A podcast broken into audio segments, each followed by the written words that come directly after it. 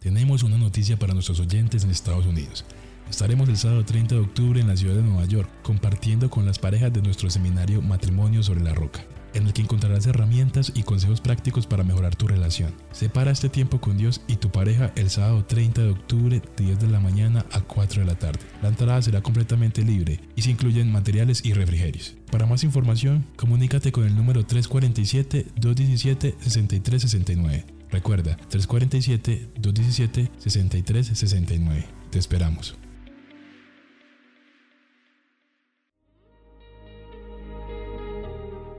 El maná era diario. Se recogía muy temprano en la mañana. Cada uno recogía según su necesidad y se recogía por familias. Muy pero muy buenos días. Bienvenidos a este tiempo devocional donde nos levantamos a buscar a Dios, su presencia y su palabra en la vida de cada uno de nosotros. Maná, el alimento espiritual diario que no puede faltar en nuestras vidas. Conduce Carlos Ríos.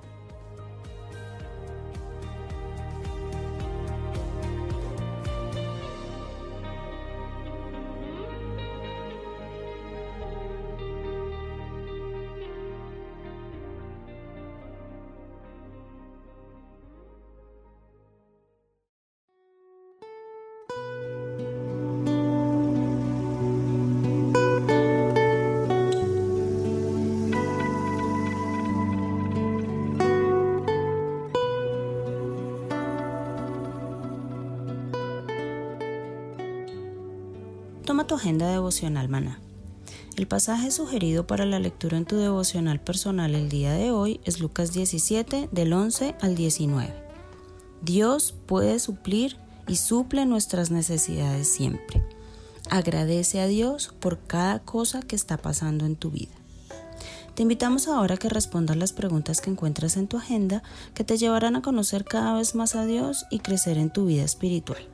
Y para confirmar tus respuestas, visita nuestras redes sociales, Instagram y Facebook.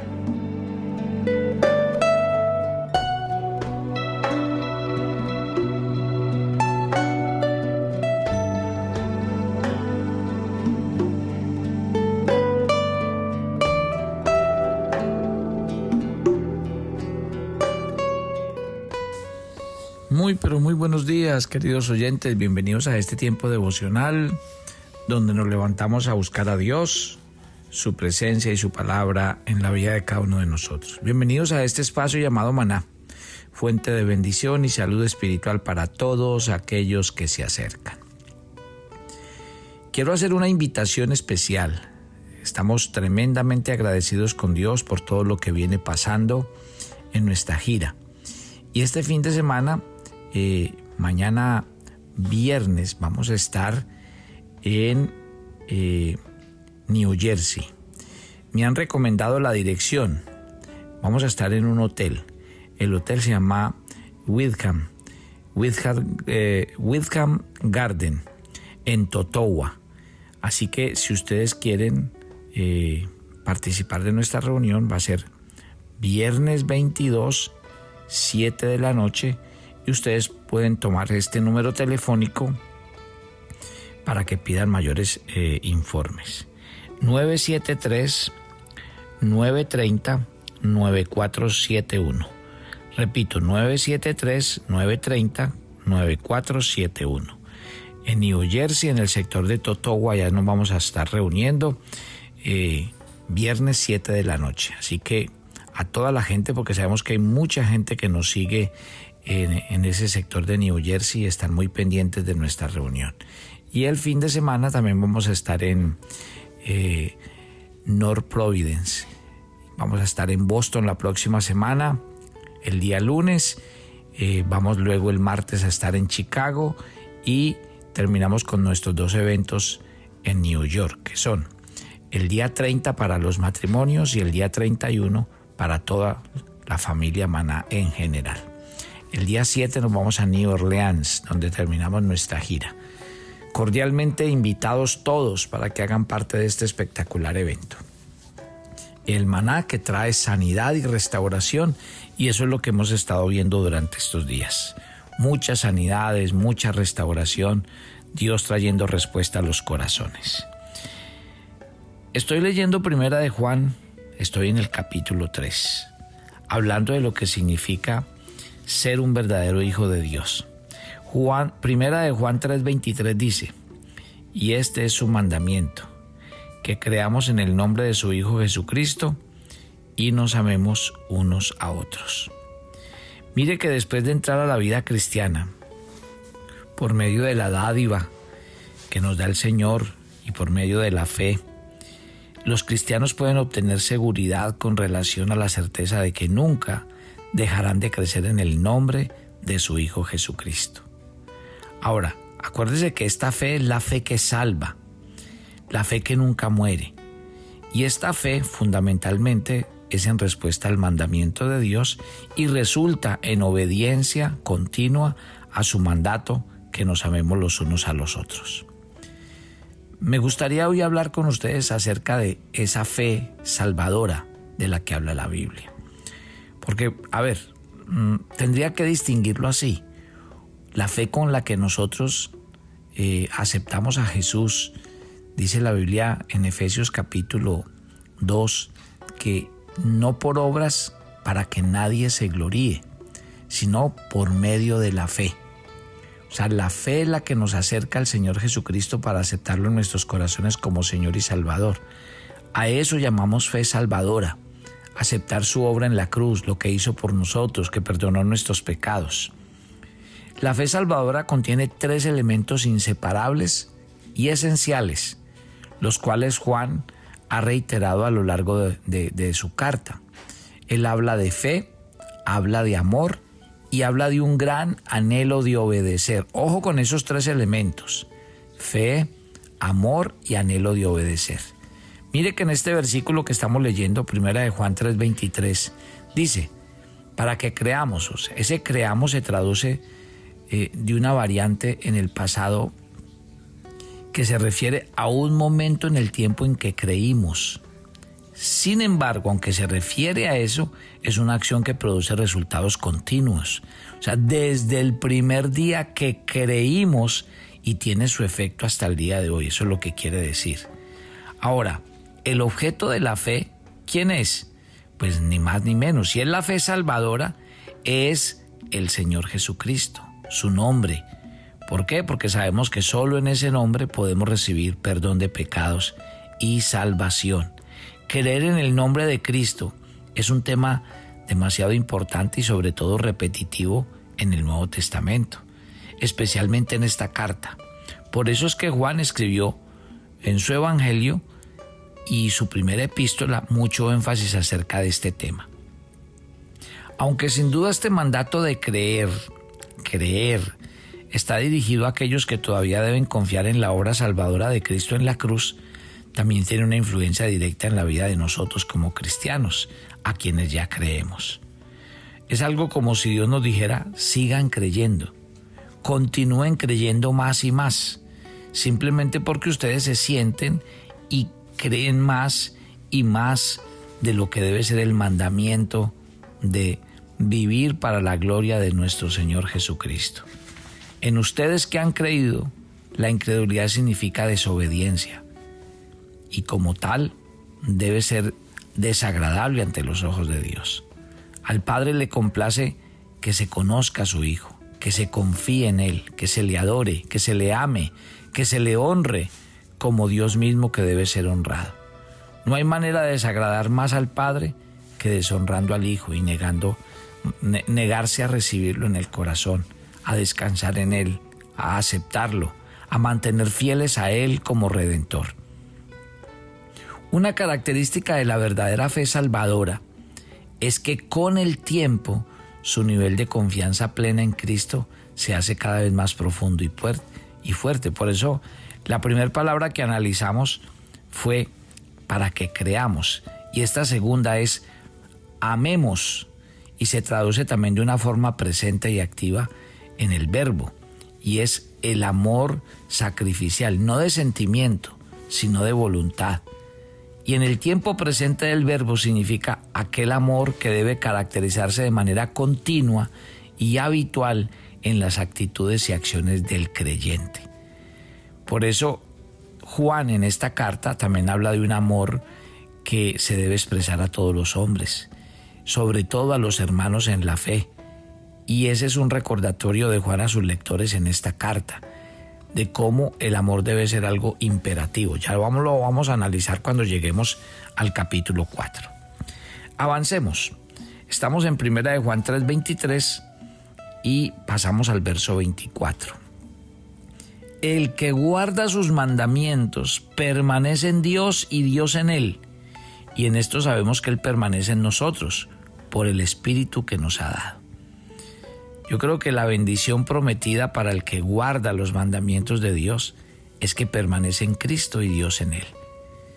Ese término permanece, eh, me gusta mucho la definición en el verbo original del griego, porque permanecer es alojarse, quedarse.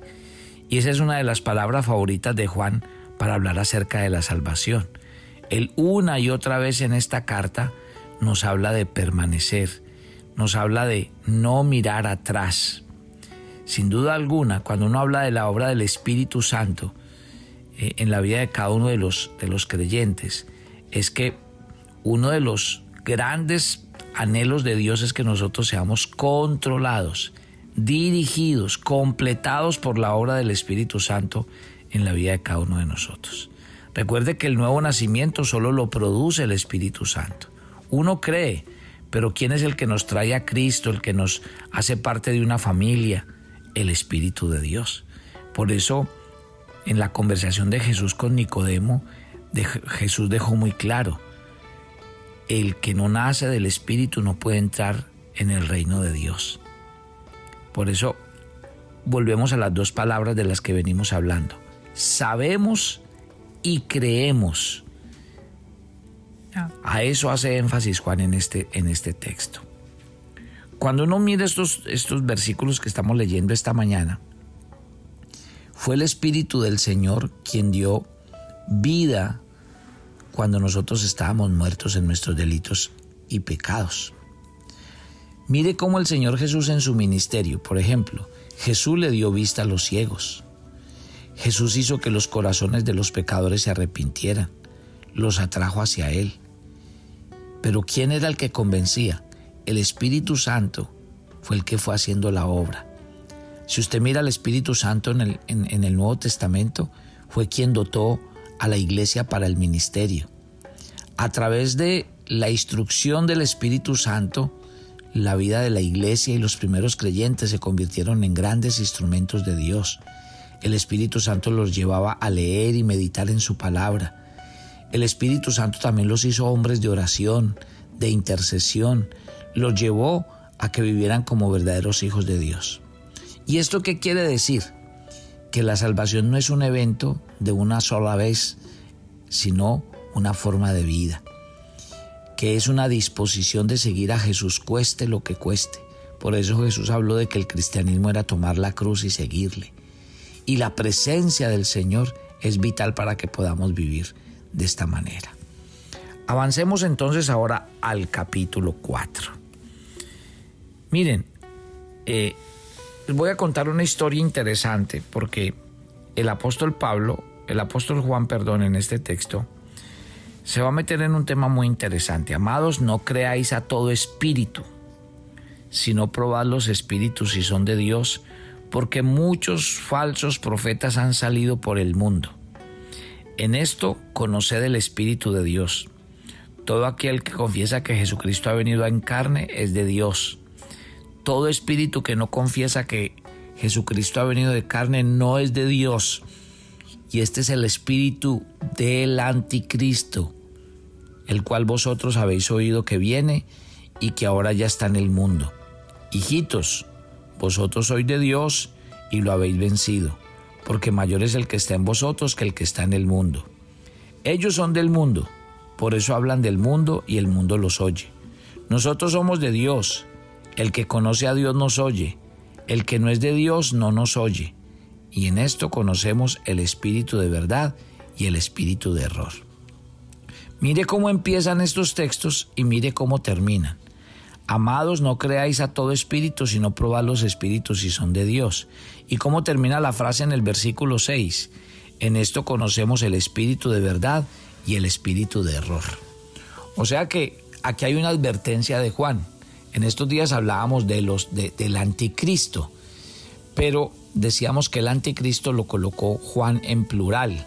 Hablar del anticristo es hablar de las profecías bíblicas cuando dice la Biblia que hay alguien que va a venir a quien Satanás va a dotar de una excelente sabiduría, gracia, carisma para cumplir la última semana, la semana 70 de Daniel.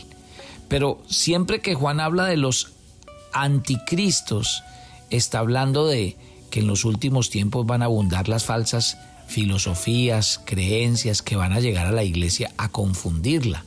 Y aquí Juan vuelve a hacer énfasis en el tema. No sé si ustedes algún día han oído la historia de la palabra eureka. Es una sencilla palabra que significa lo he encontrado, eso significa eureka. Es una palabra griega y su definición es lo he encontrado. ¿Y, dónde, de dónde viene la historia de Eureka?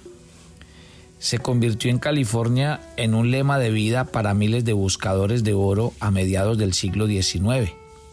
Resume el sueño de todo buscador de tesoros. Expresa la emoción de un llamativo negocio redondo.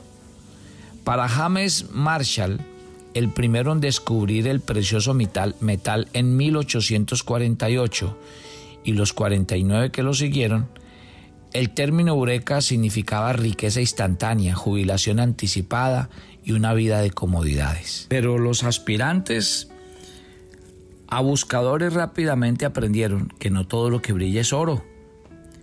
Causas y canteras podrían estar llenos de motas de oro que no obstante eran totalmente inservibles.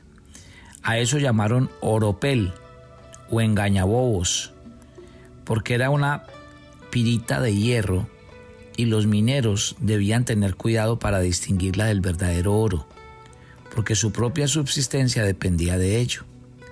Mineros experimentados por lo general podrían distinguir el oropel del oro simplemente. ¿Cómo? Observándolo. Sin embargo, en algunos casos la diferencia no era tan clara. Por lo tanto, desarrollaron pruebas para descubrir lo verdadero de lo que no era. Y una prueba eh, implicaba morder la roca en cuestión. El verdadero oro es más suave que el diente humano, mientras que la pirita es más duro. Y una segunda prueba implicaba raspar la roca con un pedazo de piedra blanca, tal como la cerámica. El verdadero oro dejaba una raya amarilla, mientras que el residuo dejado por el oropel era negro. En ambos casos, un minero se basaba en pruebas para autenticar sus hallazgos. Tanto su fortuna como su futuro dependían de los resultados. Ahora hablando en términos espirituales, los cristianos se encuentran a menudo en una posición parecida a los buscadores de oro en California a mediados del siglo XIX porque al enfrentarnos con las variadas doctrinas y enseñanzas religiosas, todas las cuales pretenden ser verdaderas, los creyentes deben poder distinguir las que son bíblicamente sanas de lo que no lo son. Al igual que la fiebre del oro en aquel tiempo, el solo hecho de que algo brille no significa que sea bueno. Y los cristianos debemos ser igualmente cuidadosos de esa pirita espiritual porque no debemos aceptar algo como cierto sin primero probarlo para ver si cumple con la aprobación de Dios. Si no pasa la prueba, los cristianos debemos descartarlo como falso y advertir también a otros. Pero si pasa la prueba, de acuerdo con la verdad de la palabra de Dios, los creyentes debemos aceptarlo y apoyarlo de todo corazón. Los buscadores de oro de California gritaban Eureka solo cuando encontraban oro verdadero.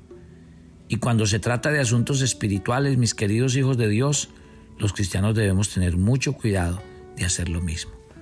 Por eso, usted encuentra que los cristianos de Berea tenían una particularidad, y era que cada vez que Pablo iba y les enseñaba, ellos se quedaban escudriñando a ver si lo que Pablo les enseñaba era cierto o no. El mismo apóstol Pablo le escribió a los Gálatas diciendo, si un ángel del cielo viene y os anuncia un evangelio diferente, el tal sea un anatema, no lo reciban. O sea que eh, Juan en esta carta es demasiado enfático al advertirnos que una de las cosas que más va a abundar en el final de los tiempos son las muchas creencias, las muchas filosofías. Pero lo delicado de esto es que engañarán a muchos. ¿Por qué? La razón es muy sencilla. Si hoy tenemos un cristianismo que no profundiza en las escrituras, si hoy tenemos a cristianos que les da pereza leer la Biblia y que les da pereza profundizar y que no se comprometen en el estudio bíblico, obviamente, si uno no estudia, pues cualquiera viene y le dice cualquier cosa y uno termina creyéndola. Así que si hay algo de lo que debemos ser fieles mayordomos, lo dice segunda de Timoteo en el capítulo 2 en el verso 15. Procura presentarte delante de Dios como obrero que no tiene de qué avergonzarse, que usa bien la palabra de verdad. Así es, si hay algo en lo que no podemos perder el examen, es en que vengan y simplemente nos enseñen doctrinas falsas y nosotros terminemos enredados en ellas porque estamos buscando lo más cómodo, lo más fácil y no realmente estamos buscando la verdadera palabra de Dios con el fin de ser enseñados y amonestados. Mi querida familia de Maná, por eso cada mañana llegamos a ustedes con alimento fresco de la palabra del Señor, para que ustedes se fortalezcan, para que ustedes crezcan en la fe, y para que ustedes realmente no se dejen engañar fácilmente, sino que sus vidas siempre estén arraigadas y fundamentadas en la palabra de Dios. Padre, gracias por esta mañana. Gracias por el comenzar de este nuevo día. Quiero entregar la vida de cada oyente de Maná, porque este texto de la Escritura es tremendamente claro al decirnos que en los últimos tiempos nuestra fe y sobre todo nuestros fundamentos bíblicos van a ser probados. Señor, solo la palabra de Dios que es verdad puede venir a nuestros corazones, transformarnos y cambiarnos. Solo la palabra de Dios que es verdad puede hacer de nosotros personas nuevas y libres. Por eso te pedimos que cada día nuestros corazones estén preparados para presentar defensa del Evangelio, de la razón que hay en nosotros para que cada día, Señor, seamos firmes y claros en los principios de la Biblia y no dejemos que nadie nos aparte de ellos. Gracias por cada oyente de Maná, oro por todos para que tu bendición repose sobre sus vidas, para que los cuide, los guarde, los bendigas y tu presencia los acompañe siempre. Dios los bendiga, Dios cuide de ustedes, de sus familias, oro por su diario vivir para que Dios les guarde y les santifique por completo. Nos encomendamos a ti y pedimos tu bendición en Cristo Jesús. Amén. Y amén. Y yo los espero mañana en nuestro viernes de oración hermana. Bendiciones para todos.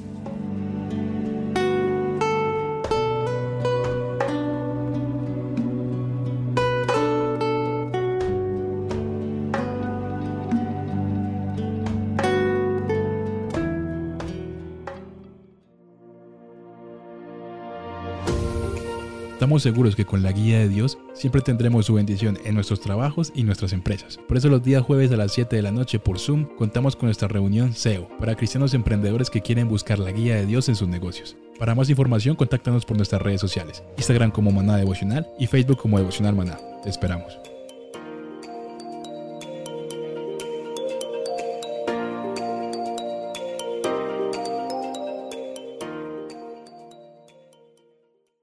Enterarte de nuestros temas, reuniones y devocionales, suscríbete a nuestro canal de YouTube Devocional Maná y da clic en la campanita de cualquiera de nuestros videos para activar el recordatorio.